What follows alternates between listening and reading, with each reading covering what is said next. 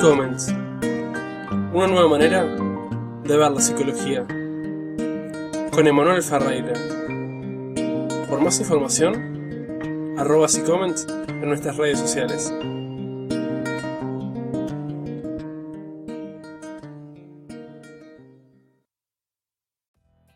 Hola, buenas, bienvenidos a Comments. Yo soy Manuel Ferreira, estudiante de psicología. En esta oportunidad vamos a hacer algo diferente, algo nuevo. Eh, planteamos hacer un freestyle psicológico. Para ello vamos a contar con la presencia de Beto Santos desde Colombia. La verdad que es un amigo con el cual hemos, hemos grabado varios programas, varios episodios. Es una charla súper interesante en la cual vemos diferentes puntos de vista, tratamos temas los cuales van surgiendo en el momento, sin nada, sin nada mucho de pensamiento previo. Así que lo dejo a continuación con esta charla, espero que la disfruten y nos estamos viendo. Bueno, Beto, al final pudimos hacer esta charla que tanto estábamos esperando, que bueno, dijimos eh, hacer algo, ¿qué, vamos, ¿qué tema vamos a hacer? Dijimos, vamos a hacer un freestyle. Un freestyle de temas mezclado entre todos, ya que siempre estamos hablando por fuera y, hablando de todo un poco. Pero bueno, eh, ¿cómo estás vos, Beto? ¿Cómo, ¿Cómo la vas llevando? Hola, Emma. Yo estoy muy bien, yo estoy muy bien aquí en Barranquilla. Eh, espero que estés bien allá en Uruguay. Y pues sí, freestyle fue el tema ganador, pues más que el tema es la forma. La pues. forma, sí. Entonces, sí, la forma, la forma de freestyle.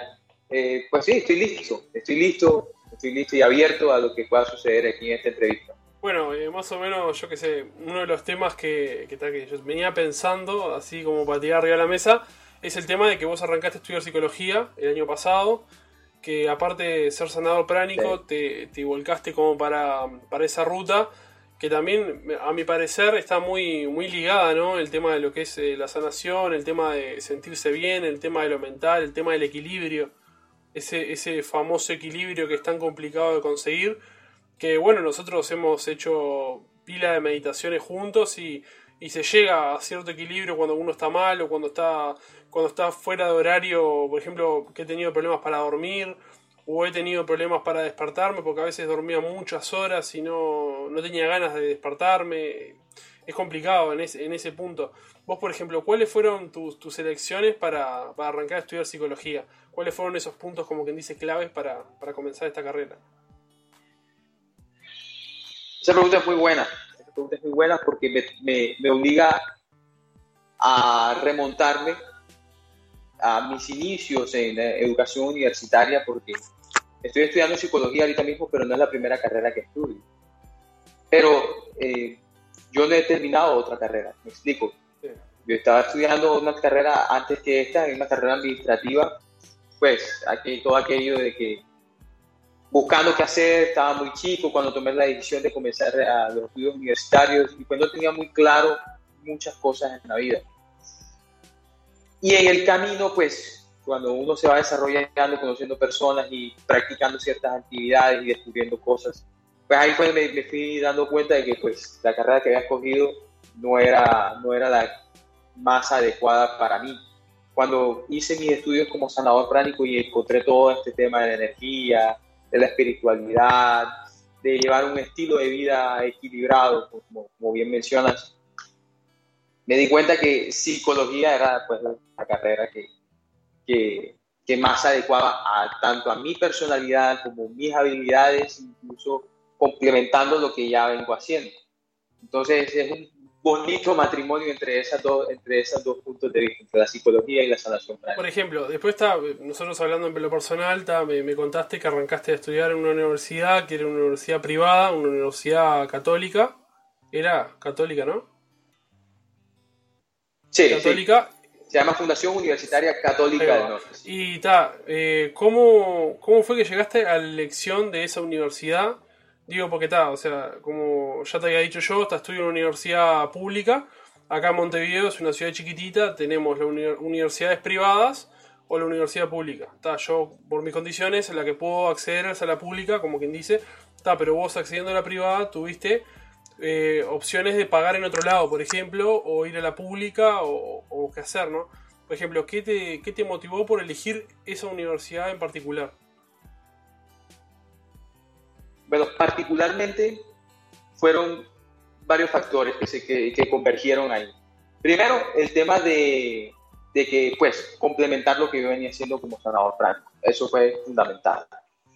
Segundo, yo tenía muchas ganas de estudiar presencial, pero eh, yo tomé la decisión en pleno 2020, cuando estaba la pandemia a tope. O sea, y aquí en Barranquilla y en Colombia en general, pues eh, hubo muchas restricciones. Aquí tuvimos un, pico de, de, contagio de COVID-19 pues muy alto. Entonces aquí nos restringieron las salidas y, y por supuesto que las, instituciones educativas pues cerraron sus puertas y mudaron a toda, a toda una modalidad virtual. Esta universidad que escogí ya venía con una experiencia formando eh, formando profesionales de manera virtual, más de 20 años. Pero la, universidad esa es una de las tantas. ¿La universidad esa también tiene su universidad presencial o es solamente virtual? No, es 100% virtual. 100% virtual. 100% virtual. Por supuesto tiene sus instalaciones allá mismo en, en, la, sede que, está, que eso es en Santa Rosa de Osos, allá en, en Antioquia, más al centro del país, yo estoy aquí al norte, y, y ta, ellos promueven mucho la virtualidad, pues porque desde sus, inicios, desde sus inicios tuvieron la visión y pues mire que hoy en día les sirvió mucho, les sirvió mucho. Sí, obvio. Por lo menos yo eh, accedí a ese estudio, pues por la, por pues, me, me, vi obligado, pues si quería estudiar o esperaba que abrieran las puertas de la universidad si quería presencial o si lo quería inmediatamente, pues arriesgarme y tomar la decisión de, de empezar a estudiar virtual y vaya que, que tomé una buena decisión. Y sí, y Ah, y lo último fue que, lo último es que como último factor para tomar, para entrar en esta universidad particularmente, es porque es una universidad católica. Y no es porque yo sea muy católico o el más católico del mundo. Lo que pasa es que a mí me gusta mucho el tema de las religiones. Y, ese, y la religión y la espiritualidad, pues están ahí un cachito de, de, pues de, en su relación. Me, refiero, cuando uno habla de espiritualidad es casi inevitable uno hablar de religión, casi, casi, casi que inevitable. Y pues a mí naturalmente me, es un tema que me apasiona demasiado. Y pues yo dije, es aquí, es aquí. Y por ejemplo, eh, vos que me contaste está, que el otro día estabas haciendo trabajo con grupos, con compañeros y todo eso, eh, me imagino que está con algunos habrás agarrado más feeling que otros y con algunos has tenido más charlas. Y por ejemplo, presentarse y decir yo hago esto, yo hago lo otro. Por ejemplo, a la hora de que vos decir eh, yo soy sanado pránico, ¿cuáles son las preguntas o cuál es la reacción que, que, tomaron tus compañeros o, la gente con la que te volviste más, más allegada en, la, en la facultad? Bueno, siempre una dinámica de grupo, siempre, se, siempre comenzamos pues, con una pregunta de rutina, como, bueno, identifíquese quién es, qué hace, a qué se dedica. Y por supuesto, pues yo no, uno no anda ahí negando lo que es. Y, pues yo digo, o sea, no, no, me dedico a la sanación pránica. Y, pues inmediatamente, bueno, ¿y eso qué es? ¿Eso qué es? ¿Eso qué es? Nunca lo había escuchado. Y bueno, yo comento, pues muy brevemente, pues porque esos espacios son muy, muy limitados de tiempo y todos necesitan presentarse pero yo le comento brevemente que simplemente es un conjunto de técnicas donde no implica contacto físico entre personas y que el objetivo es aumentar la tasa de recuperación natural que, tiene la, que tienen las personas. Nosotros como seres humanos contamos con una tasa de recuperación más elevada que otros y eso depende mucho, mucho, mucho pues, de la historia personal, de hábitos que uno tenga incorporados, eh, mucho, y muchos, factores. Entonces un sanador pránico entra e interviene a aumentar esa tasa de recuperación pues para buscar el bienestar lo más pronto y apropiadamente posible. Ah, bueno, eh, como dijimos al principio de esto, esto era un freestyle. Bueno, ahora, ¿qué, qué, tema se te ocurre o qué pregunta me querés hacer a mí para, para, para ir desarrollándola? Vale, muy bien. Eh, bueno, como tenemos la afinidad de que estamos estudiantes de psicología, te pregunto, eh, ¿con qué escuela te, identificas en psicología? O sea, ¿con, qué, teoría sería? ¿Con qué teoría? ¿Con qué teoría? bueno, por ejemplo, a mí me encanta mucho la teoría psicoanalítica. Eh, el psicoanálisis me, me encanta, me fascina. Siempre estoy pensando y los proyectos que estoy armando son en base a, a psicoanálisis y y me gustaría desarrollarme en eso porque considero que, es, una, es una teoría muy fuerte, a pesar de que muchos la denigran porque no tiene un, sustento científico o comprobable, como quien dice, como el conductismo u otras teorías. Pero me parece que el psicoanálisis tiene, tiene mucho potencial, eh, fue, fue muy fuerte en su inicio, después la fueron dejando de lado, pero me parece que es una cosa muy importante porque es todo lo que, es todo lo que nosotros vamos reprimiendo es todo lo que vamos reprimiendo, es todo lo que vamos haciendo con eso. Y yo me considero una persona muy, muy analítica, la verdad. Y me, he dado cuenta y he solucionado muchos problemas o, muchas trabas que he tenido en mi vida, autoanalizándome, eh, viendo por qué, viendo el porqué de las cosas. Obviamente que no es que me siento acá y digo, ¿por qué me pasa esto? Y no, son a veces son noches y noches y noches de, ansiedad, insomnio que, me han pasado y que a veces me pasan, pero en vez de, en vez de lamentarme o algo, las he aprovechado porque en esos puntos es en los, como quien dice, cuando las barreras se bajan. Entonces cuando las barreras se bajan es cuando uno realmente duele más, pero es cuando puede entrar más profundo en sí mismo. Me parece que es, la, es la manera en la cual uno se puede ir metiendo porque duele, realmente duele uno descubrirse, conocerse, saber lo que quiere, saber lo que no, eh, como quien dice, dejar esos patrones que uno ya tiene establecido, cortar esas relaciones con personas que a veces la hacen mal, pero vos decís, no la quiero cortar por, por, ejemplo, yo que sé, dos niños, eh, yo que sé, no, no me quiero dejar de, pelear con Juanito porque Juanito en realidad es el que tiene la pelota de fútbol y es el que la saca para jugar afuera. Ah, pero Juanito la verdad que me hace sentir muy mal, es una mala persona. No, pero sopesan el tema de que porque tiene una pelota, porque tiene algo que, le hace bien, que tiene que seguir esa relación. Entonces ahí uno cuando empieza a analizarse empieza a decir que qué vale la pena realmente y qué cosas le hacen bien, qué cosas le hacen mal. Conocerse es algo complicadísimo. Es algo complicadísimo y todavía estoy en un proceso que me falta mucho todavía, pero he logrado conocerme muchísimo más de lo, de lo que he estado sin hacer nada, realmente. Y me, he dado cuenta de que a veces, muchas veces pensás que uno está mal y en realidad uno, uno es uno y uno se tiene que ir conociendo y dándose esos gustos, esas, esas, como quien dice, esas mañas o esas, ¿cómo puedo decirte? Eh, alejarse primero, alejarse de lo que te hace mal. Eh, segundo, acercarte a lo que te hace bien. Porque en realidad eh, el proceso es así. Primero te alejas de lo que te hace mal y después te acercas a lo que te hace bien. Porque si vos te acercás a lo que te hace bien y seguís estando con lo malo y no lo sacas completamente de tu vida, nunca vas a estar bien eh, en verdad. Eso es algo que me parece principal para entender. Y bueno, después la teoría psicoanalítica, obviamente que es una teoría que ataca hay cosas que que me parece que no, pero obviamente que se, entiende porque se creó en una época que no era la época que era ahora y se ha avanzado mucho y en realidad eh, el psicoanálisis va mucho con, lo social, con lo, con lo, cultural y es un organismo vivo la sociedad. Entonces la sociedad va, va, evolucionando y va creciendo con los años y obviamente que requiere que el psicoanálisis se vaya adaptando, lo mismo que otras, otras teorías o como decís vos, posturas. Claro. Pero me gustaría, me gustaría, yo tengo mi plan de, abocarme al psicoanálisis y hacer, si se puede, obviamente, continuar algunas teorías eh, o crear una, me encantaría, la verdad que hacer algo y, que principalmente para ayudar a las personas, ¿no? Eh, que, descubran su, su, propio potencial, su propia felicidad, su propia estabilidad, su propia personalidad, que a veces es una, parece una cosa estúpida, pero conocerse realmente como personalidad y estar cómodo desempeñándola no es nada, nada estúpido y es muy beneficioso para, para tener ese equilibrio del que estábamos hablando antes. Es un pilar fundamental de ese, de ese equilibrio. ¿Vos como, cuál, cuál te gusta más o cuál, por cuál te inclinás? Mirá que es no sé, pues yo como estoy empezando aún, entonces ya estoy, ya estoy, ya estoy en el punto de que estamos analizando muchas.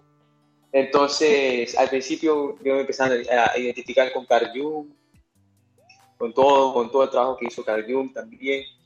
Eh, pero ahorita mismo, ahorita mismo estoy enamorado, no sé si es porque apenas la estoy viendo, pero estoy enamorado de la psicología positiva. Estoy viendo la psicología positiva, la que, la que fundó Martín Seligman, es que de hecho es una de las más recientes La psicología positiva es muy nueva. Y lo que me trama, lo que me trama. Eh, fue, fue Martín Seligman, fue que la, la, fundó en un campo de concentración. Martín Seligman. Fue que la fundó en un campo de concentración, que la creó en un campo de concentración, ¿no? No, ese es Víctor Frank. Frank perdón. Víctor Frank. Víctor Frank. Y él es el de la logoterapia. Sí. Él es de la logoterapia. Sí, en realidad tiene, mucha, tiene muchas, muchas, cosas, muchas cosas parecidas y está, está bueno, o sea, es entendible porque más o menos para lo que es espiritual y, así es muy, es muy, muy llevadera, muy, muy por ese camino. Sí, de hecho Víctor Frank hace parte del conjunto de, de, eh, responsables de que exista la psicología humanista, porque está Víctor Frank, está Abraham Maslow, está Carl Rogers y bueno, y otros pero junto con ellos tres, ellos son como los principales referentes de la línea de la línea psicología humanista. Pero luego está la psicología positiva, que la de Martin Seligman, pues que es muy reciente, pues la fundó en 1998. Pues de allá a acá, pues, tú y yo sabemos que comparando toda la historia de la humanidad, pues eso no tiene nada. Es, muy bebé todavía, está muy, muy susceptible todavía a, a cambios y a, y a que sea muy señalada todavía. Pero me, me llama la atención mucho, mucho porque pues no, no busca como negar la existencia de las otras ramas de la psicología. Eso es lo que me parece importante. El enfoque principal. Eso es lo que me parece importante, porque la, la, gente cuando, bueno, pasa mucho en la medicina, pasa mucho en la psicología, que uno cuando se dedique a una rama, ya automáticamente significa que tenés que desprestigiar las otras o decir esto no sirve o esto no sirve, me parece que a mí me parece que eso es horrible, porque yo no ando por la no voy a andar por la vida diciendo, mirá, yo qué sé, el conductismo me parece me parece que no sirve para nada o la la psicología como decís vos positiva, me parece que es una estupidez y yo qué sé, yo considero que como personas somos eh, todos muy diferentes y estamos transcurriendo diferentes momentos de nuestras vidas. Yo creo que para cada momento o para cada persona siempre hay una, psicología que es más provechosa para solucionar los problemas en el momento proporcionado o para el tipo de persona que hay. Bueno, por ejemplo, eh, un libro... Sí, decime. Mira, mira, disculpa que te interrumpa porque me parece pertinente. Eh, incluso la APA, que es la Asociación Americana de Psicología. No, el bisonte del avatar. Eso, eso lo podemos abordar ahorita eh, eh, dentro del cristal. Eh, porque siempre estamos compartiendo los memes de Ang y la, de Avatar y todo. vino justo, vino justo. Sí. No, genial, genial.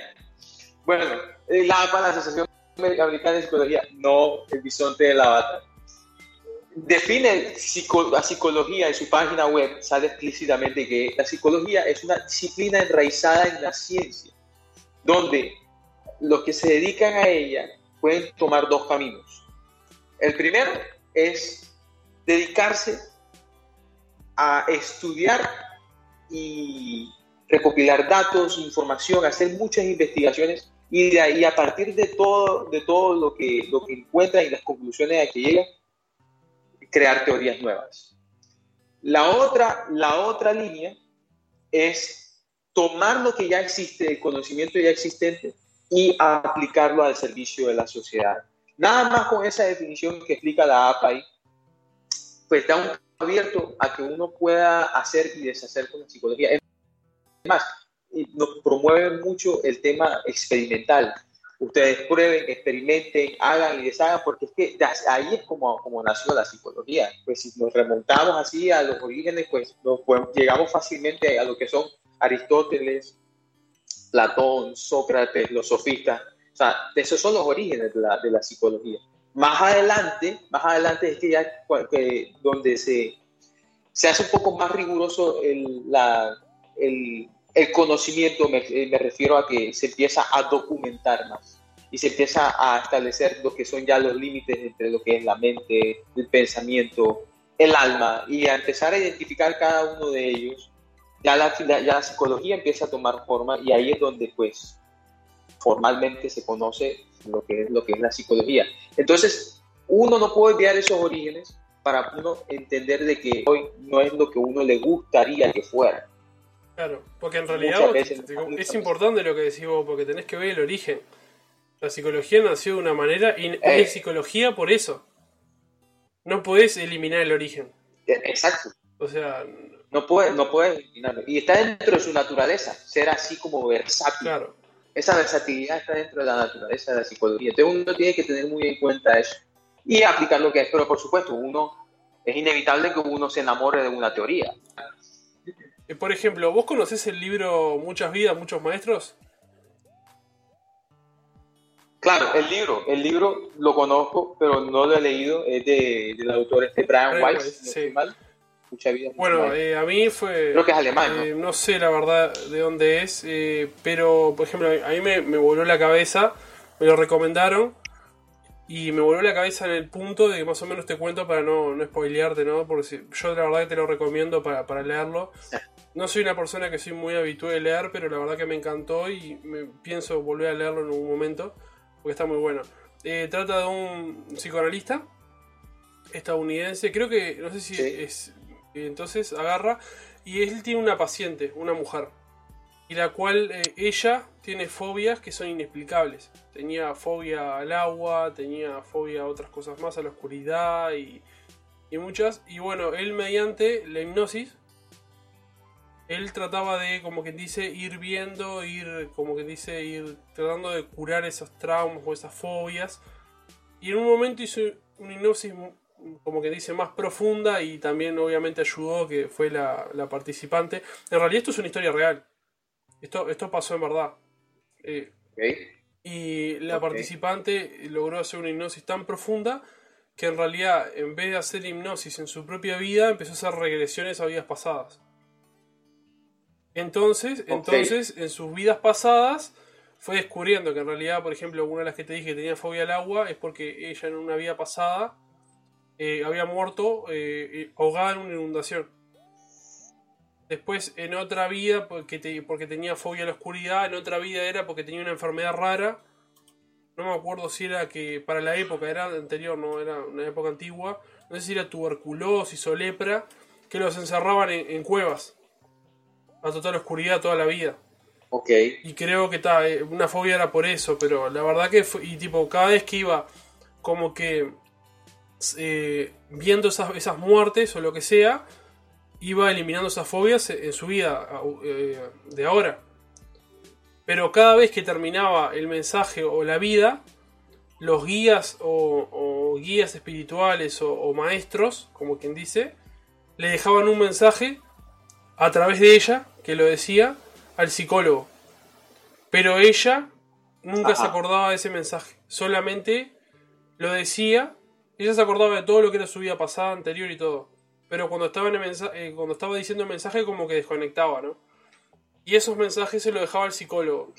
Y bueno, después el psicólogo escribió el libro, pensó si escribirlo o no. No sé si fue el mismo Brian Weiss o Brian Weiss lo escribió, la verdad que eh, no sé, no sé bien cómo fue la historia. Pero, o sea, es, me pareció increíble la historia. La verdad que me parece que es muy no sé, me encantaría, me encantaría tipo hipnotizar a la gente, tipo ir, ir por la calle ahí, tu Sam duerme, tipo, pero... sí, sí, cogiendo como un péndulo así, como... No, sí, pero no, pero me, gustaría, ¿no? pasa que hay poca gente que, que hipnotiza, que sabe hipnotizar y sabe enseñar en estos tiempos. Lo que me dijeron que, por ejemplo, eh, gente que sabe hipnotizar, hipnotiza, en, Brasil hay. Me dijeron que en Brasil se sabe. Por ejemplo, a mí me gustaría en algún momento yo que seguir a aprender a hacer hipnosis. Es algo que, tengo como... Está interesante. Me parece interesante. Está, buenísimo. Mira, mira que...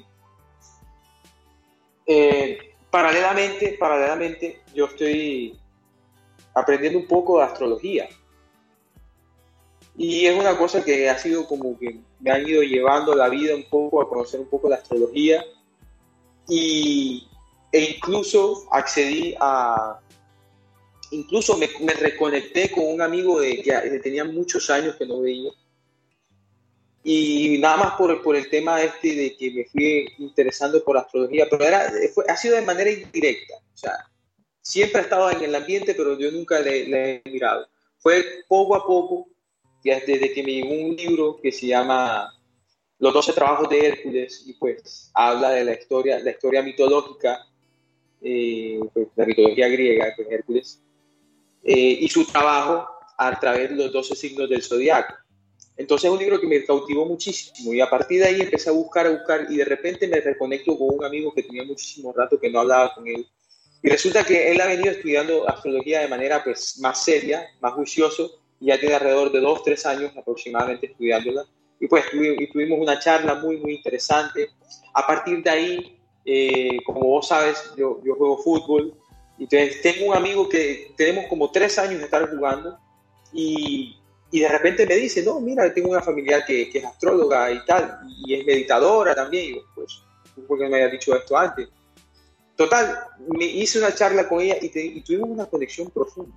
Y por supuesto que uno de los temas que analizan ahí es el tema de vidas pasadas. Me pareció tremenda, tremendamente cautivador el hecho de que el, el hecho de que eso sea posible uno poder analizarlo.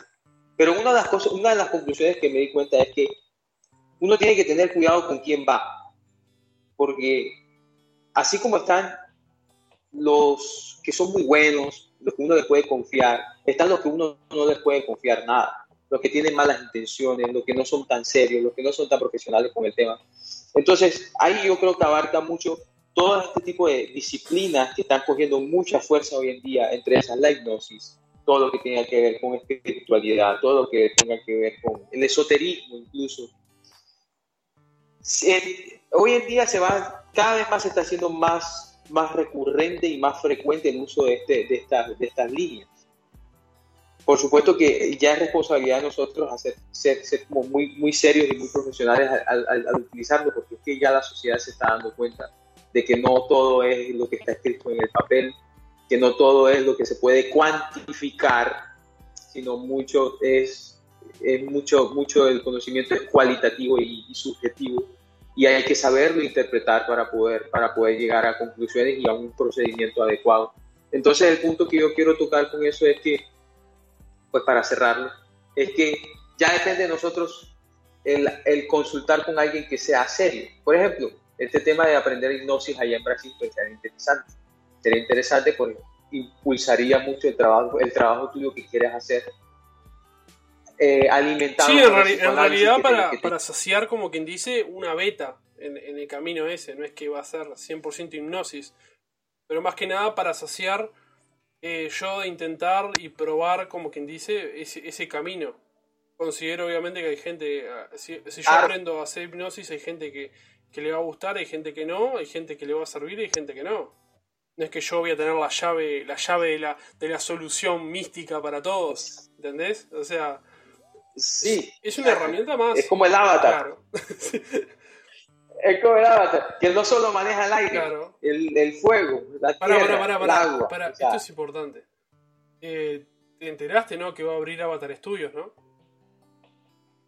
No, ¿cómo así? ¿En serio? ¿No te enteraste? Porque no, no, no. te cuento la historia rápido. Eh, Netflix quería hacer una, adaptación live action de una serie de, la, de Avatar, la leyenda de Aang. O sea, con personas. Okay. Creo que la va a hacer. creo que la van a hacer, sí, todavía no sé si vi un trailer o algo así. Pero, o sea, Netflix, como es Netflix, siempre quería poner las cosas que pone Netflix en la serie, viste, que las termina cagando. O sea, que le pone siempre escenas de sexo, que ah. siempre le pone cosas en realidad que son comunes, pero como quien dice que no son parte de la historia. Vos te pones a ver Avatar, bueno, vos la viste y en ningún momento aparecen escenas de sexo o cosas así, ni nada de eso. Entonces es como que es como que te quieren cambiar la historia de lo que fue para hacerlo más, más comercial. Entonces, tipo, los creadores, los eh. creadores de Avatar le dijeron que no iban a permitir eso. Entonces le dijo, ¿qué va? Entonces, entonces Netflix le dijo, ¿qué vas a hacer? Y los creadores crearon ahora Avatar Studio. Y van a hacer todo como un multiverso en los cuales van a ser historias de diferentes Avatar, ahora creo que van a sacar. Y bueno, bueno, yo soy. Bueno, yo soy. bueno, yo Eso es una serie interminable. No sé si va a ser. Eso va a ser una serie interminable. ¿Cuántos Avatar no van a pasar? No sé si interminable, pero yo qué sé, creo que van a ser algunos. Bueno, yo soy tremendo fisura, como sabrás, y sigo todo. Estoy en pila de grupos de Avatar. Yo estoy en un grupo que es Avatar Colombia. y ahí está. Y, tipo, y ahí está todo. Ni yo. y ahí está todo, está todo el mundo, tipo, y siempre comentan cosas y suben fanart y todas esas cosas, ¿viste? Y está súper interesante. Bueno, Ah. todo el mundo está como loco para que hagan la serie del Avatar Kyoshi, ¿no? Está todo. Ah, Está todo como esa. No, en realidad era Maestra Tierra. Kyoshi, creo que era Maestra Tierra. Sí. Kyoshi, Kyoshi- Sí, Kyoshi, era- Ah, Kyoshi bueno. era Maestra, Bueno, aquí Maestra Tierra. Pasa que a veces nos confundimos porque, bueno, yo también pensaba lo mismo que era aire porque manejaba los abanicos. por el tema del abanico, ¿sabes? Sí, pero, pero Ah, ella, pero sí. ella era la nación de la, de la Tierra. Y está, pero tipo es como que está todo, esa, todo ese hype. Y está además, bueno, y la leyenda de Ankh, bueno, tiene muchísimo de psicológico y muchísimo de espiritual. Es, eso es innegable. Muchísimo. Está, está genial. Bueno, a mí lo que me parecería bueno, si un día, si te parece, eh, reaccionar juntos a un episodio de, de La leyenda de Ang. Elegimos uno o que la gente diga uno y verlo juntos en simultáneo y tipo grabamos y reacc- reaccionando. Vamos reaccionando. Vale, me sumo, Este ta- me estaría, sumo, estaría me bueno. sumo, me sumo. Me gustaría. Podemos hacer unos apartes psicológicos ahí, porque esa serie, esa serie es muy profunda. Sí, Eso es, es, es la habilidad de los creadores, de los productores de esa serie, de plasmar en animación enseñanzas, pues, universales. no, sí, sin duda. Es muy profunda. Es muy profunda. Tiene sus momentos y. No sé si viste la, la- la que siguió, la leyenda de Korra, ¿la viste? Claro, me encantó. Sí. Me Ah. encantó y especialmente creo que yo te lo comenté una vez que fue la parte de- del Avatar One, que es la sí, el, sí, el sí, origen del primer Avatar. Sí, fue todo. maravilloso. Eso fue maravilloso. Pues- Bueno, a mí la leyenda de Korra lo que me decepcionó fue un poco fue la pelea final. Pero está. Ah, sí. La pelea final fue como. Bueno, eso fue. Fue como muy, muy cliché eso de Kubira que era la mala. Dice un momento, ay, me arrepiento de todo lo que hice, quiero cambiarlo. Justo cuando estaba a punto de explotar todo y quemar todo, y tipo. Es como que. Vos, vos ves la pelea final. Sí, como una redención muy, muy Hollywood. Sí, ¿no? es como, claro, es como que está, yo qué sé. O sea, no, no está. Y, y pila de gente, bueno, pila de gente que, le, que no le gustó es, eso, lo del final, lo asocian y dicen, no, porque ustedes son, son homófobos y en realidad lo dicen porque Korra y Asami, viste, que se van al mundo espiritual y como que están juntas y como que se hacen pareja. Luego. Entonces te dicen, no, porque en realidad vos porque estás en contra de, de ella, porque le gustan las mujeres y tipo. O sea, a mí, a mí, ¿qué- ¿en qué me cambia? O sea, no. No, no tiene nada que ver. No, no tiene que O ver. sea, no, nadie puede, nadie, nadie puede, nadie puede negar un mal final. es que, es que, es que para mí fue un final pésimo. Podían haber hecho algo mucho mejor. ¿Verdad? O sea, Sí, pero bueno, eso ya está, está- ya se nos sale de las manos porque ya eso ya fue la creatividad de los directores. sí, obvio. Bueno, está ahora. a- a- Pero me deja con muy buena sensación el- lo que van a hacer con Avatar. Sí, da- yo creo que creo, va a salir algo bueno. Bueno, supuestamente se habían filtrado, no sé si es verdad. Pasa que hay mucha gente que tira fotos, viste, que hacen y supuestamente un nuevo avatar, el siguiente que va a ser un tierra, un, un maestro tierra. Pero está, yo qué sé, no sé. Estamos a la espera ahí. La verdad que estaría bueno. Estaría bueno que, que lo hagan porque. expectativa. Sí. Sí. Pero bueno, está, no sé. ¿Vos, ¿A vos qué, qué sensaciones te, te- te dejó Avatar? ¿Qué cosas te, te gustaron o te, te sirvió como quien dice para, para cambiar algo en tu, en tu vida o para ver algo en especial? En especial, en especial, en especial, pues que de alguna manera todos somos Avatar. De alguna manera es, todos somos, somos Avatar. Porque nosotros tenemos una parte espiritual y nosotros tenemos una parte terrenal. Y pues sabes que la historia del Avatar va entre un vaivén entre el mundo espiritual y el, y el- y el mundo terrenal. Y pues la responsabilidad que tiene de mantener el equilibrio, equilibrio. entre ambos mundos. El equilibrio. eh, eh, eh, quedemos ahí con la palabra el equilibrio. Pues porque no, no, podemos tomar literalmente el tema aquí de tener, de tener los poderes de, de control del aire y de la tierra y del agua y del fuego, pero sí el tema de manejar un equilibrio en nuestras vidas. Porque a pesar de que ellos lo, interpre- ellos lo interpretan eh, como el manejo físico de los elementos, nosotros por dentro tenemos unos elementos. Y eso es mucho de la psicología china. La psicología china maneja lo, que son los elementos de las personas. Y basado en un estudio que ellos hacen, ellos determinan si uno es más tierra, si uno es más fuego, si uno es más agua, si uno es más aire, y a partir de ahí ver qué es lo que más le va conveniendo a uno, lo que más, lo que más le conviene a uno. Eso, de hecho, eh, particularmente lo estoy estudiando mucho últimamente, el tema de, de, la psicología china y el tema de, de los elementos. ¿Y qué, qué elemento te salió? Y cómo uno puede buscar el equilibrio. ¿Qué, elemento te salió? El, equilibrio, el equilibrio personal. A mí, yo soy mucho tierra. En una escala, en una escala, por ejemplo, de una de, de 1 a de 1 a 4, perdón, de 1 a 10, yo soy 7 en tierra. Entonces, tengo un alto, un alto porcentaje de tierra, tengo 5 en fuego, tengo 4 en agua y tengo 1 en aire. Entonces, es como que soy mucho tierra, entonces la forma mía para acceder, para comunicarme con este mundo es a través del plano físico, no tanto del plano cómo. ¿Cómo hiciste eso? Me, interesa. Ah, pues, lo, ah, quiero, lo quiero, quiero, quiero saber qué soy. lo quiero en mi vida. Eh, que eso puede hacer uno pues eh, ese, ese, dato rápido, rápido lo puedes obtener haciendo una carta natal. Eh, hay una página de internet que puedes escribir, simplemente escribes en Google carta natal y la primera página que te sale es una página española. Y ahí tú colocas tus datos de fecha de nacimiento y lo importante es la hora de nacimiento. Fecha, lugar y hora de nacimiento y ahí te sale, aparte del, análisis de los astros, ahí sale una parte donde salen los elementos. Y bueno, ya depende de alguien, porque a mí me, ayudaron, a mí me ayudaron a, interpretarlo.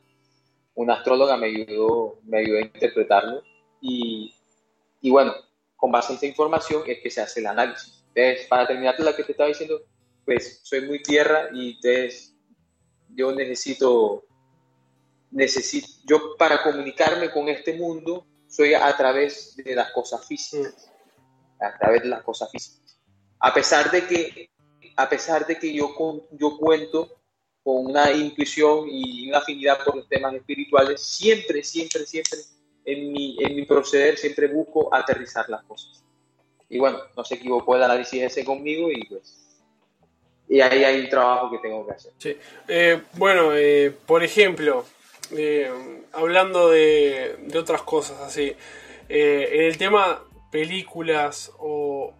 claro, por ejemplo, eh, en el tema películas o series, el tema psicológico, ¿hay alguna que tipo que hayas visto o te haya, te haya volado la cabeza? Tipo que hayas dicho, pa. Mira que... Mira que, mira que siguiendo la línea de Netflix, me vi la, serie de Freud. Ah, no, no me hagas esto. no me hagas esto. No, no me hagas, no, no, me, hagas recordar ese momento de nuevo. Eh.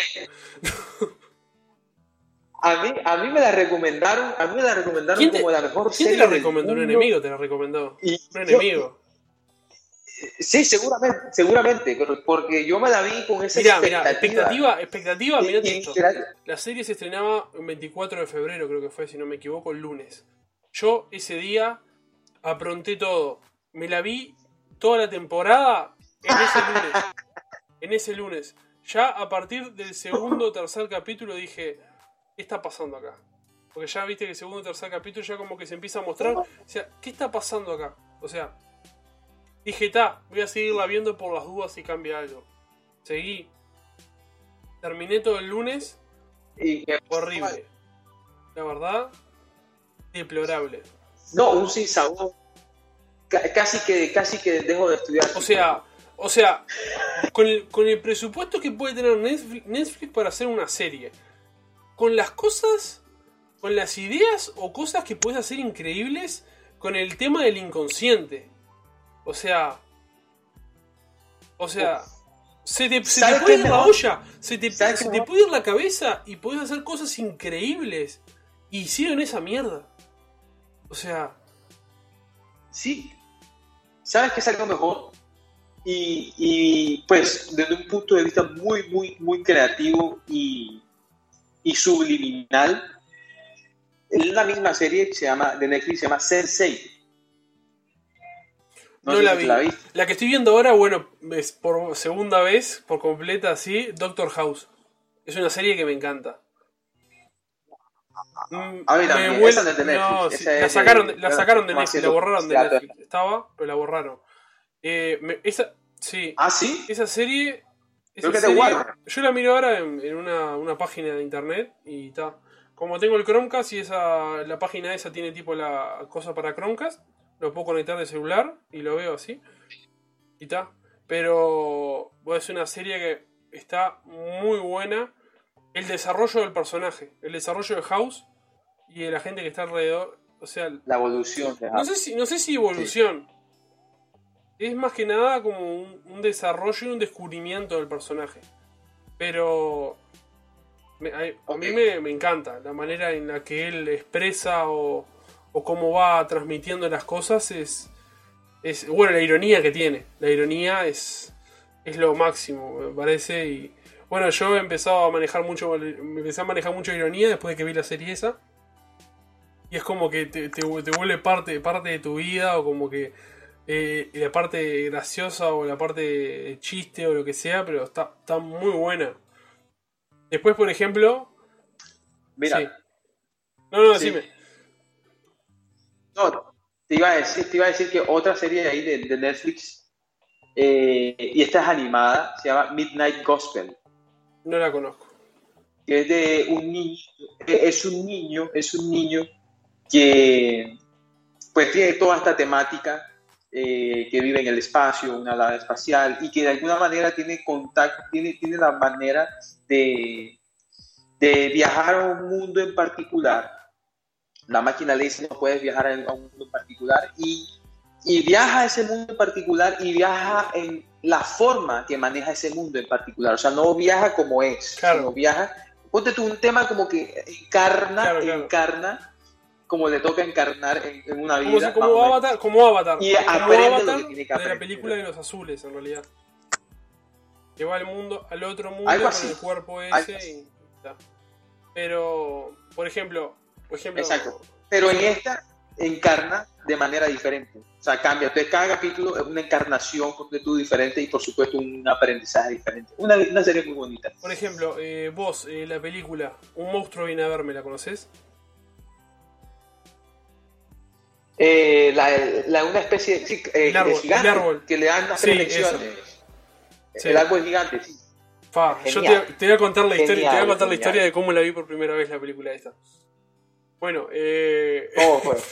fue maravilloso. Eh, fui eh, con una, con una que había conocido una chica y tal, y le invité a, salir, le invité a ir al shopping, me acuerdo. Estaba todo bien, como que dice la primera cita, después tipo de un rato, nos fuimos para afuera, nos estuvimos besando, que esto que el otro. Y le digo, ¿querés ir al cine? Yo no sabía ni que había en cartelera ni nada. Ah, ¡Está! no, fue así, te lo digo en serio. Fue así. No, no, no, fue de noche, fue de noche, fue a eso de 8 o 9 de la ah. noche. Me acuerdo que fuimos a, primero a McDonald's, merendamos, después dimos una vuelta por el shopping, fuimos, jugamos al pool, me acuerdo, y después salimos para afuera. Y tal, después tipo, estuvimos ahí y le digo, ¿querés ir a ver una película? A mí me gusta mucho ir al cine, la verdad que hace, ahora no voy porque te cerró todo y la de tiempo sin ir, pero me gusta mucho. Y le vi a ver qué hay, no sé qué. Y cuando miro así, tipo, me acuerdo que había visto el tráiler. Bueno, el tráiler, nada que ver con lo que es la película. Vos ves el tráiler y decís, es una película... Bueno, el tráiler eh, básicamente te muestran como una película de ciencia ficción media así, media como que está graciosa, en cierto punto. Porque te mostraban como que los chistes, eh, como que los chistes tipo irónicos y esas cosas. Y digo, está, vamos a ver esto. Está, genial, sacamos las entradas, que esto que lo otro. Cuando entro a ver la película, bueno, está, al principio viste que no, no, no, ves para nada lo que es el tema central de la película, el tema final. Como que dice el motivo inconsciente. La película es muy psicoanálisis. Es muy psicoanálisis esa película. Y bueno, en realidad, uno de los miedos más fuertes que, he tenido yo en mi vida y que está todavía lo tengo, pero a menor escala, es eh, que mi madre se muera. Perdón, el día que, el día que fallezca mi madre. Eso es. Eh, porque mi madre, la verdad, es un pilar muy fundamental en mi vida. En el cual yo, la quiero mucho y tengo una conexión muy, muy especial con ella. Bueno, mismo en cosas que me he hecho esotéricas y eso, me ha salido que yo con ella ya he compartido otras vidas y tengo una conexión espiritual muy fuerte con ella. Entonces de ahí ese punto, entonces de ahí ese punto es como que entiendo ese, esa sensación que tengo con ella. Entonces, eh, pero no una, una sensación de, de, dependencia, podría decirse, sino una sensación de que, de que es una persona que yo considero que, que a pesar de todo a pesar de las cosas que ella haga, siempre tiene algo para enseñarme. Desde, su punto. Siempre tiene algo para enseñarme y siempre tengo algo para, para comprender y siempre va a estar ahí, como quien dice, para apoyarme y para, para, para entender o para acompañarme por lo menos en eso. Entonces, bueno, imagínate, vi la película y bueno, empezó a pasar, empezó a pasar la película, empezó a pasar la película, tal lecciones. Y bueno, cuando llegó el punto, ¿te acordás? El punto de que está el niño, el, hijo de ella, que está en la cafetería con el tipo, con el, con el otro que, le, pegaba y le, hacía mal y todo. Sí. Bueno, que ahí, ahí fue cuando entendí, cuando le dijo, dejá salir el monstruo. Que fue corriendo y lo embistió, lo tiró al piso y le empezó a pegar.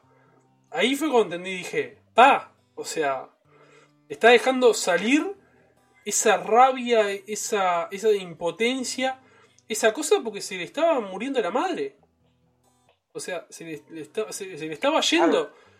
Y él no la, no la quería, no la quería, no la quería soltar.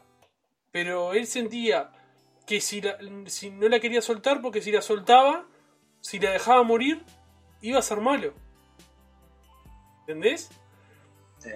Y, es horrible. Bueno, bueno, estoy, estoy lagrimeando, estoy ya a punto de llorar. Pero es una cosa muy fuerte. Yo, yo al punto que me diga, imagínate a mí, si alguien viene, yo que sé, viene algo, una entidad o algo y me dice, mirá, tenés la opción de elegir no sé qué, eh, se va, eh, ¿dejás ir a tu madre o no? Yo nunca la dejaría ir.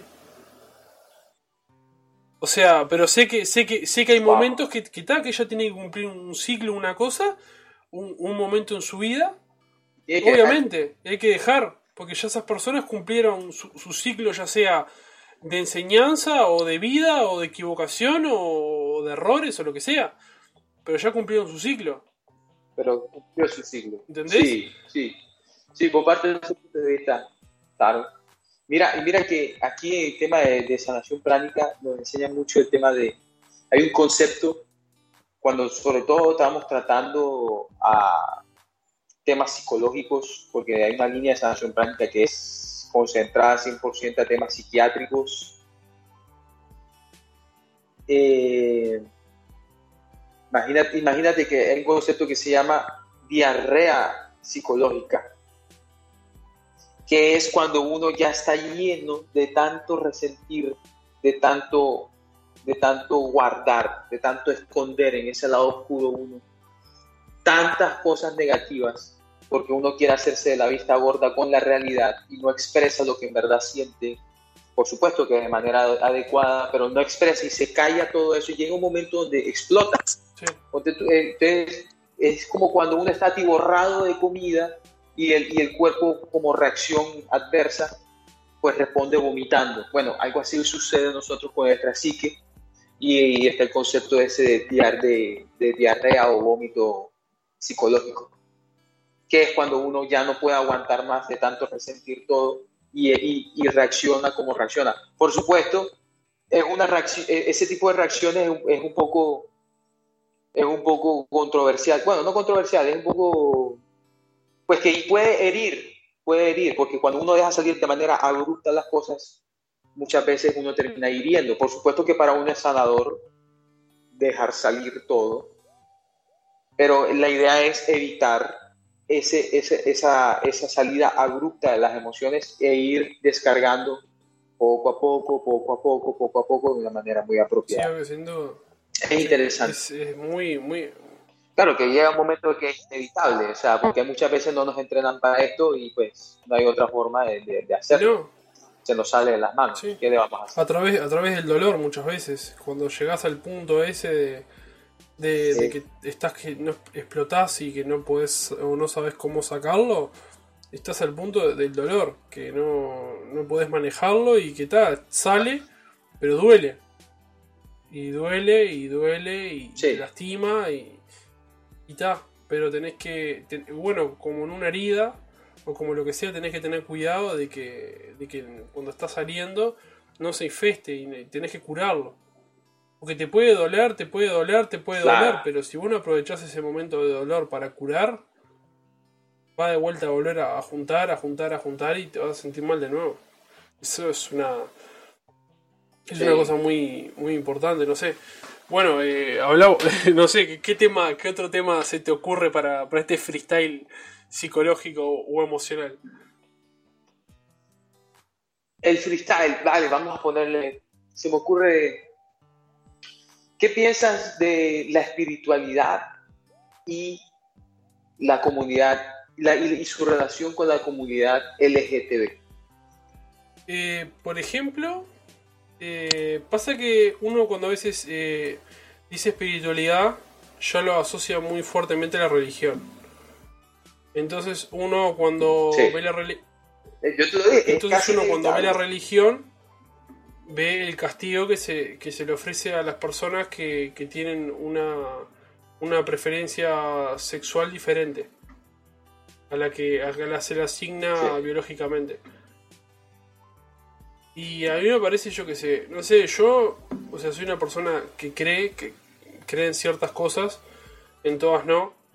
Me parece que antes eh, la religión se usó mucho para, para, el tema de dominación, conquista, imponer eh, un poder, porque a través de la religión fue que conquistaron mm, zonas, regiones, eh, mataron gente, eh, obviamente que no le puedes echar la culpa a todo eso, a todas las personas, porque hay personas que realmente lo hacen porque le nace y porque lo sienten.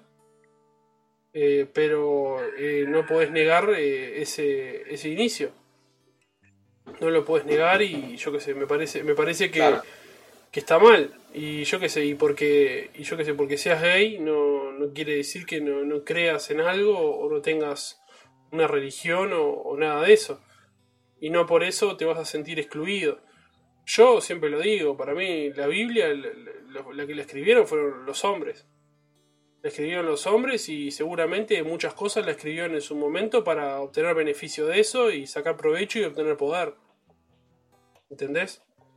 Entonces, yo que sé, me parece que, que, que, se denigre a una persona o lo que sea por supuestamente la palabra de Dios que fue escrita en la Biblia y después te dicen que Dios es amor y que Dios ama a todos y pero ah pero con los gays o los LGTB lo que sea no ellos no ellos no ellos no corremos yo qué sé. A mí yo siempre siempre el tema de la sexualidad lo vi lo vi como como el punto de compararlo eso por ejemplo, yo soy una persona que sí tiene muchos gustos que se podrían considerar de que es, una persona gay. Por ejemplo, me gusta cierto tipo de música, me gusta bailar, me gusta cocinar, me gusta hacer ciertas cosas. Eh, y, la mayoría de la gente a veces me conoce y me dice, bueno, mismo ahora estaba hablando con una chica hace poco que conocí y, mi tipo pensaba que era gay. Me dice, ¿vos sos gay? Tipo, digo, no. Digo, no, digo, está bien, digo, yo qué sé, te podés confundir porque ciertas cosas que me gustan hacer o que las expreso, porque en realidad hay muchos hombres que a veces les gustan ciertas cosas y, no las hacen porque por miedo a que piensen que son gay. Y por ejemplo, le gusta cierto, le gusta cierto tipo de música, o le gusta cierto tipo de actividades y no las hacen por miedo de que digan, ah, yo si hago esto voy a ser menos hombre o van a pensar que, que soy gay o yo qué sé. Una de las cosas creo que importantes en las que las que yo aprendí a, desempeñarme y aprender a ser feliz fue liberándome haciendo las cosas que me gustaban. Consideré que es un camino muy importante en el punto de, hacer lo que me gustaba, empezar a cocinar. Por ejemplo, ahora estoy. Ahora, bueno, yo dejé de trabajar oficialmente por el hecho de decidir ponerme a estudiar y terminar la carrera y hacerlo yo independientemente hago trabajo de carpintería, trabajo en, carpintero, en realidad también ahora después empecé a, cocinar, a vender comida y ahora en este punto empecé mismo a ayudar a mi madre, a, porque ellos venden comida, siempre vendieron. Y ya hice ahora, por ejemplo, estoy terminando todos los muebles de la cocina para hacer toda la cocina nuevo. Y ya queda un espacio más para cocinar y que quede más cómodo. Y yo voy a empezar a ayudar a mi madre ahora a, cocinar y vamos a empezar a hacer más comidas, sorrentinos voy a hacer y pastas y, Ah, y cosas de esas. Y yo mismo ahora la estoy ayudando, cocinando y, la- y fregando y todo eso. Y mismo ya después me da los fines de semana, después que termina la semana, plata. Con esa plata mismo yo me, lo único que tengo como que dice cuenta fija es el contrato del celular. Y ahora quiero empezar a arrancar el gimnasio porque ta, me quiero, considero que es un cambio.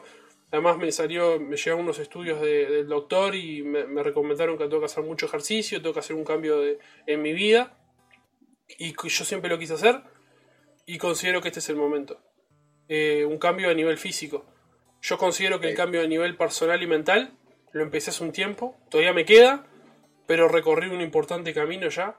Yo considero que recorrí un importante camino y ahora me, me quiero empezar a hacer ese cambio exte- exterior, porque considero que es todo parte de lo, de lo mismo, pero se consideré en prioridad primero bueno, en realidad no en prioridad, sino en lo que, en lo que me sentía que, que era más importante para mí. Porque capaz que para otra persona lo primordial primero tiene que ser el cambio físico y después el cambio mental. Yo consideraba que primero tenía que hacer el cambio mental, porque el cambio físico yo lo intenté muchas veces, pero lo que me frenaba siempre era lo mental. Nunca podía conseguirlo porque me, me tiraba abajo, me sentía mal, me sentía que no iba a ser capaz. Y bueno, mismo ahora me- me sigue pasando en menor grado, ¿no? Pero considero que puedo estar listo y estoy acomodando las cosas como para empezar el gimnasio, empezar a hacer ciertas cosas, cambiar rutinas. Sé que, sé que estoy, estoy pasando por un duelo de muchas cosas porque no solamente pasas un duelo cuando perdés a un ser querido o una cosa, como que dice una persona o una cosa física, Claro. sino que también cuando estás cambiando de rutinas, de hábitos o, ciertas cosas, también estás pasando por un duelo. Pero, no sé, me parece como que es, eso es, es importantísimo. Bueno, me desvío un poco del tema de lo que, de lo que era lo- la pregunta en general, ¿no? Pero se trata más o menos de esto también. Pero sí, no sé, me parece que... no, pero tiene que ver que son comportamientos o hábitos o, O maneras de... o- sí, con gustos tuyos personales que de pronto en una sociedad patriarcal no podrían ver algo Claro. Eh, después, por ejemplo, también otra cosa, otra cosa muy importante que me parece, eh, a mi opinión, es que se- en, en esta época se está politizando todo. Se politiza todo, se toman muchos partidos, mucho partido político en todo lo que es cuestiones personales. Vos ves a mucha, mucha gente, eh, mucha gente de izquierda que, que dice que va a favor de- del bienestar y de, y de, la, y de la gente que esté bien. Después también ves comunidades LGTB que usan la bandera o como emblema la cara del Che Guevara. El Che Guevara fue, Sí. fue un- una persona nefasta. Fue una persona que tenía campos de concentración homosexual. Lo fusilaba porque eran No. lo fusilaba porque eran homosexuales o porque creía que eran homosexuales. Eh, pero este mundo se mueve todo en torno político y entonces como el Che Guevara eh, era amigo de Fidel Castro, Fidel Castro Cuba, Cuba comunista y se toma todo, todo por el mismo lado. Me, me molesta un poco la gente que a veces que desconoce un poco la historia, que son después lo- los primeros que te dicen eh, no tenés memoria. Eh, me molesta un Claro. poco eso. No sé. Y después toda la gente falsa que. falsa aprobación, ¿no? Que te dicen, ay no, pero yo todo bien, no sé, con los gays, no sé qué esto que lo otro. Vos después los ves en un bolicho o algo y se le acerca un gay y, lo- y los quiere encarar. Y te dicen, ah, salí de acá, no sé qué, y los, tratan, los, tratan- los denigran, ¿no?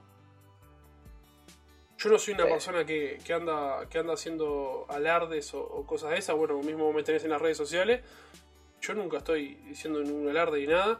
Y muchas veces me han, venido a encarar gays y digo, no, disculpa, digo, no, soy gay. Todo bien, le digo, pero no, no, me, gustan los hombres. Está, todo bien. Pero después vos ves muchas personas de esas que, que supuestamente son los pro derechos de esas personas y son los, los primeros que, que a, a intentar, yo que sé, interaccionar o, de, tener una relación, los escupe y los maltratan, ¿entendés? Eh, Total. y yo qué sé, después, eh, después el tema de la religión, eh, yo qué sé, mucha gente ve la, la religión no por un tema de sentirla, sino por un tema de apoyo moral. Eso es real. Que la gente, hay mucha gente que no tiene la capacidad o el valor de tomar las consecuencias de los actos que toman en su vida. Entonces se basa en, un libro, en este caso la Biblia, para, para justificar sus, acciones. Y para... ¿Entendés? Claro. Yo qué sé. No sé, a mí me parece que vos podés ser gay, podés eh, obviamente que creer y tener una religión o, ser ateo, o lo que sea, eh, agnóstico o lo, que te parezca. Pero sí, pasa que el problema está en la gente que forma esa comunidad, porque vos quieras o no, las comunidades están formadas por gente. Y en realidad la que tiene los problemas es la gente, no, es una religión, porque vos te pones a ver, la religión fue creada por gente. Fue, es un organismo vivo que fue, fue creado y, se va modificando con el tiempo. ¿Entendés? Entonces, yo qué sé, no sé, ¿qué, visión tenés vos sobre eso? Bien, qué interesante. Eh, vamos a partir de una diferencia, porque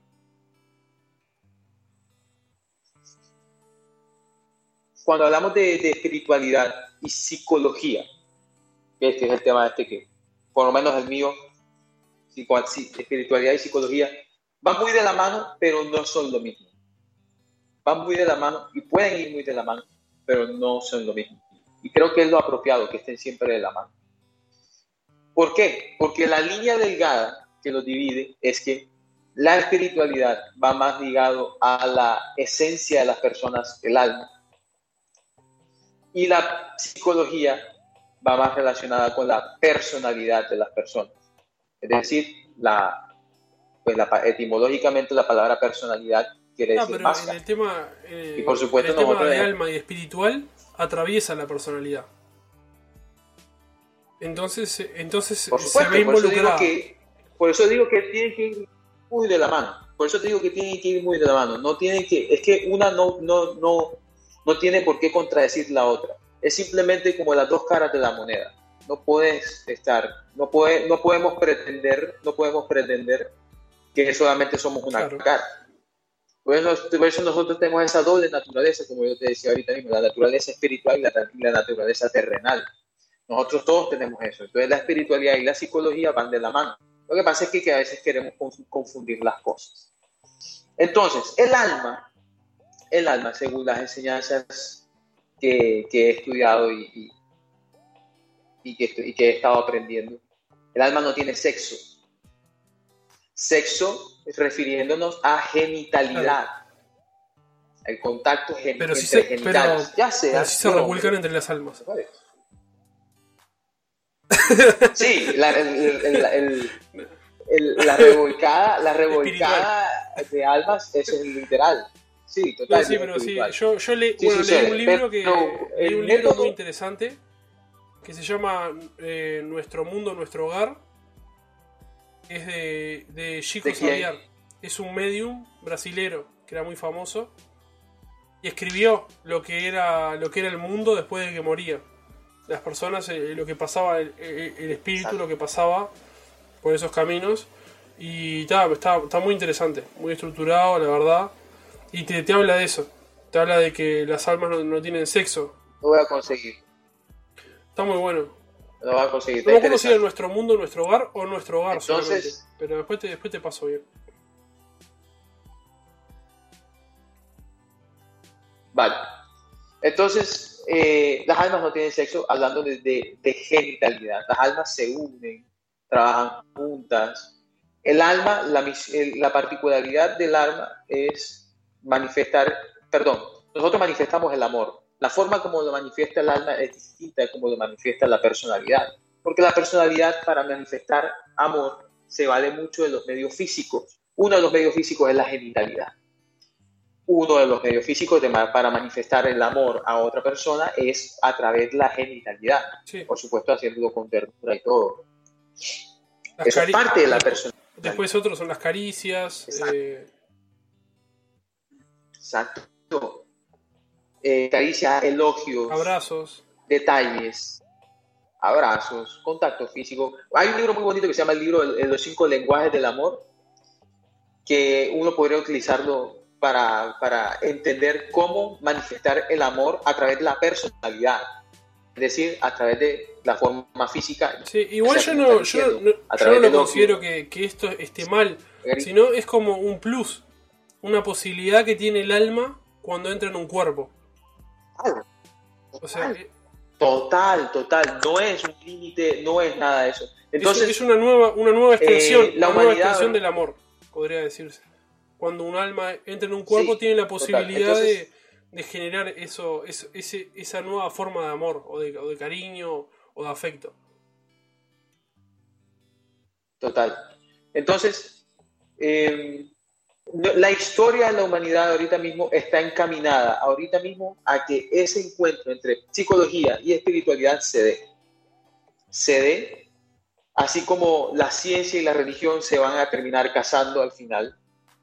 Así como, bueno, nada más la dejo hasta ahí. Pero el punto que quiero eh, eh, señalar ahí es que todo va a ser parte, va, va, va a estar envuelto en un mismo lenguaje y, y, la, y la, gran ventaja, perdón, la, la, gran característica que vamos a tener es saber discernir, discernir, de qué es lo que está sucediendo para no confundir las cosas. En este caso que, que, la, que quería que ver con la pregunta de que la relación entre la comunidad LGTB y la espiritualidad es cuando estamos entendiendo todo esto, ya uno se da cuenta de que estamos hablando de algo que no, que, que no es raro. Es decir, no es porque no es es simplemente porque ahorita mismo no se entiende eh, a nivel social, no se entiende y, por eso se, se, señala. Pero apenas lo entendamos, es un tema que, que no, no, va a salir en, en una mesa de conversación, como todo lo que uno se entiende, porque cuando uno entiende algo, no hay necesidad de por qué estar eh, señalándolo, ni preguntando, ni juzgando, ni nada, porque ya se entiende. Pero mientras no se entienda, siempre va a haber una, siempre va a salir el momento donde uno siempre va a tener que preguntar o señalar o juzgar es precisamente porque no se entiende. Entonces, sí, las almas no tienen sexo, todos somos, pues en, nuestra esencia, el alma, todos somos, por decir, iguales con, eh, respecto en ese sentido. Pero la forma como nosotros nos, nos, acercamos o, o, nos relacionamos con el mundo, que es a través de nuestra personalidad, eso es otra historia. Eso es otra historia. Y ahí es donde cabe decir que, lo que le gusta a uno no es lo mismo que le gusta a otro, que lo que es felicidad para uno no es lo mismo que felicidad para otro. Ahí es donde cabe mucho decir esas cosas. Entonces, cuando aprendamos a discernir uno del otro, es que vamos a encontrar ese famoso equilibrio que, estamos, que estamos tratando de encontrar. Y eso a nivel personal, ya cada uno tiene su tiempo para encontrarlo, y a nivel de colectividad humana, también va a haber un momento donde lo vamos a encontrar, pero para allá vamos. Soy muy optimista. en algún momento va a llegar eso y se va, se va a ver, ese, bueno, en todo, toda persona tiene su momento o toda época va a tener su cierto avance o, su manera de verlo y su ayuda para cierto, cierto movimiento, ¿no? Pero bueno, la verdad que estuvo muy interesante, Beto. Estuvo muy, muy interesante este, este invento que, que metimos.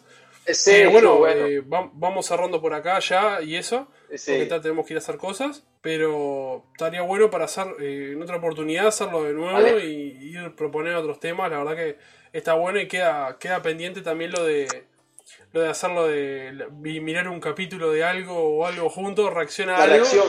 Estaría genial para hacerlo. La verdad que muchas gracias Beto por participar nuevamente de, de este programa. La verdad que un placer tenerte. Eva, gracias a ti. Siempre, siempre un placer compartir estos espacios y en todo lo que yo pueda ayudar.